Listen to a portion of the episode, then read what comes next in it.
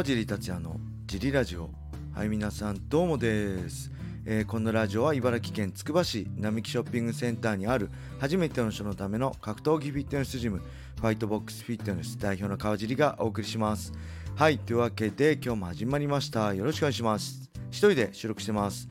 えーとですね UNEXT で、えー、なんと12月去年12月のディープ111インパクトそして今年2月に行われたディープ112インパクトが配信されてましたね。はい。えー、以前言ったようにこのディープ112インパクトの、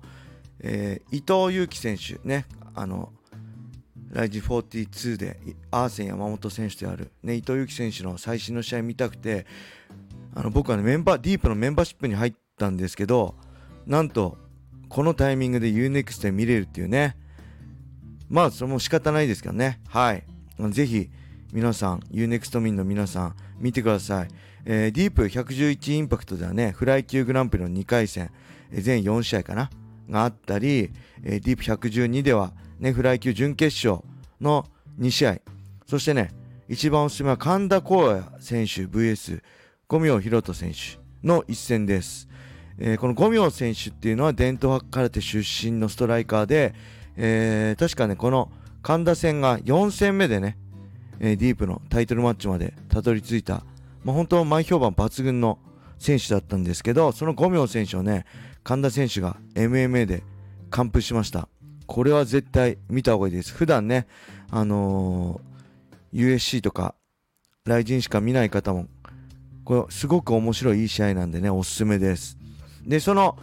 えー、勝ったね、ディープフェザー級暫定王者かなの神田光也選手は、5月27日のね、ロードトゥー USC に参戦します。で昔、えー、毎週火曜日の朝に行われたパラパラエストの松尾でのね、朝練に、えー、僕も参加していた頃、えー、神田選手とはね、一緒に練習してて、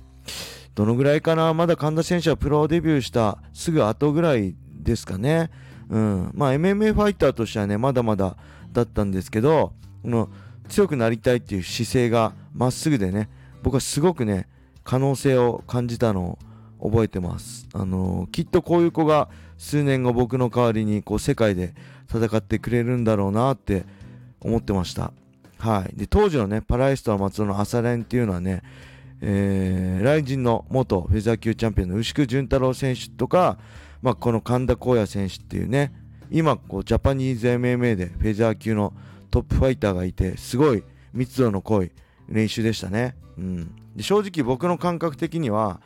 あの神田選手の可能性をすごく感じてた感じてたんですよね、うん、だから5月21日のロードトゥ USC がすごい楽しみです、ね、ぜひこのトーナメント勝ち上がって USC と契約をしてほしいなと思います。はい。そしてね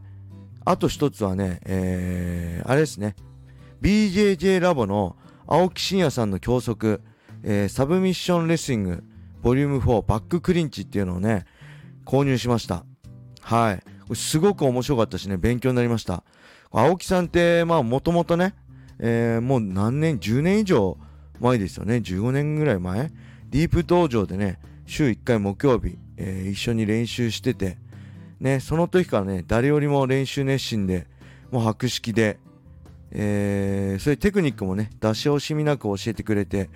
しかもそれが分かりやすいっていうね。あの人としてはすごい気持ち悪いんですけどファイターとしても指導者としてもねすごい方なんですよね。はい。でこのバッククリンチっていうのはあのー、僕ねそのバッククリンチっていう言い方すら知らなかったんですけどあの今のね MMA でこのバックコントロールは重要すごく重要なので現役の選手とかね指導者は絶対知っておいた方がいいですね。はい。で、まあ、自分の中ではね、この MMA グラップリングの中で、バッククランチっていうポジションが一番おざなりにしてた部分というか、なんだろうな、誰かに教わった教わったとかいうのもないし、なん実践でやりながら感覚的にそのコツだったりテクニックを掴んでいったっていう感じなのでね、一度しっかり、あのー、感覚的じゃなくて、えー、言語化して理解しておきたいなとすごい思っててでそれがツイッターで青木真也さんの教則が、出ますっていうのが回ってきたのですごくね興味があったんですよね。うん、でもねまあ僕こう今ね別に選手してないし MMA とかの指導もしてないので、まあ、どうしようかなと思ってたんですけどあの我らがね神田光一手数より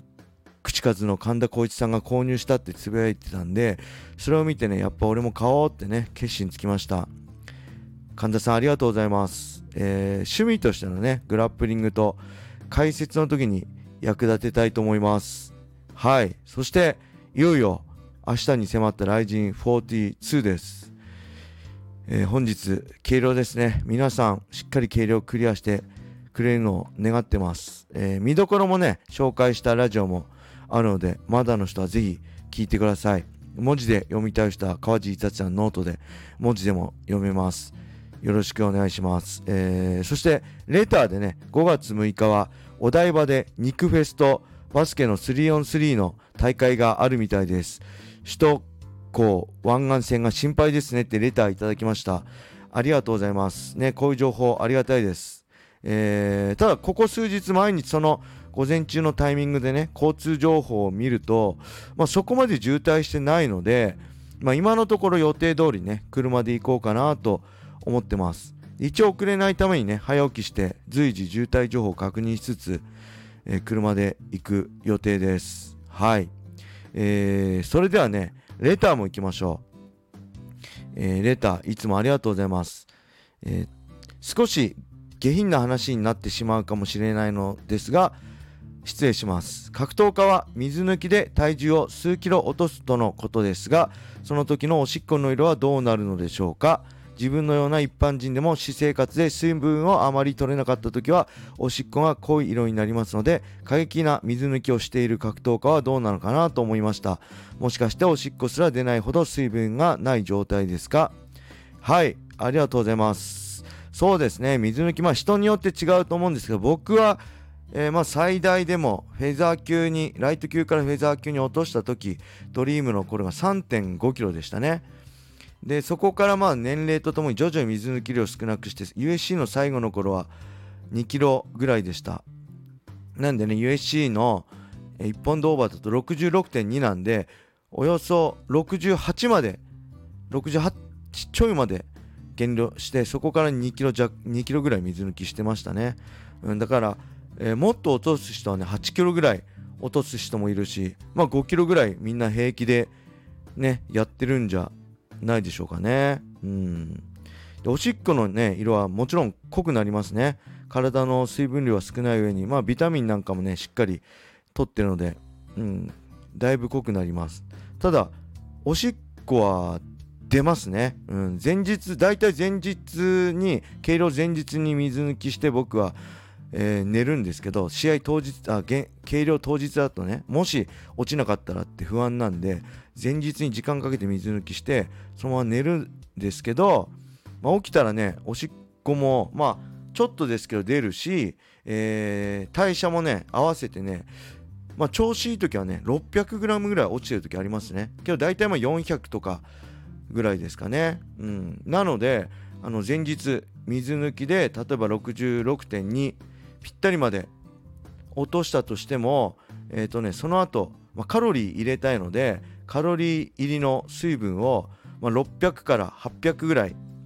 入れて寝ます。だから66.2だったらフェザー級のそこまで落として、まあ、800だから67まで戻してカロリーを入れて元気になった状態で寝て、えー、でそのまま起きても、えー、まあ調子いいと600ぐらい落ちるんで、えー、66.4になってるじゃないですか。で残りの 200g を半身浴で計量当日に落とすって感じでしたね大体いつも。まあ、カロリーはねなるべく入れておきたいのでそういう風にやってましたギリギリでやって起きたらだいぶ多分アンダーしてましたね僕の場合でそれ半身浴がめんどくさい時はガムをしこたま買ってきてまあ海外だとねなかなか売ってない時もある。日本からガムをいっぱい持ってって何個も持ってってガムを噛んで唾を吐いてガムを噛んで唾を吐いてで200ぐらい落とす時もありましたね。はい。ただねまあやっぱり体にはまあ当たり前ですけど良くないですよね。うん。体からまあ水分が抜けてるってことはねあの、まあ水分抜いて寝るってことは血液もドロドロだし、えー、脳梗塞とかね心筋梗塞の可能性も多いんで、まあ、普通の人はやらない方がいいしまあ格闘家もねあのー、スペシャルな存在って思いがちですけど、まあ、基本みんなと一緒なんであんまり過度な水抜きして寝るのはちょっと怖いですね。はい。そんな感じです、えー、レターもねこれで全部読んでしまったのでレターもぜひどしどしお待ちしております。よろしくお願いします。はいそれでは今日はこれで終わりにしたいと思います。皆様良い一日を。またね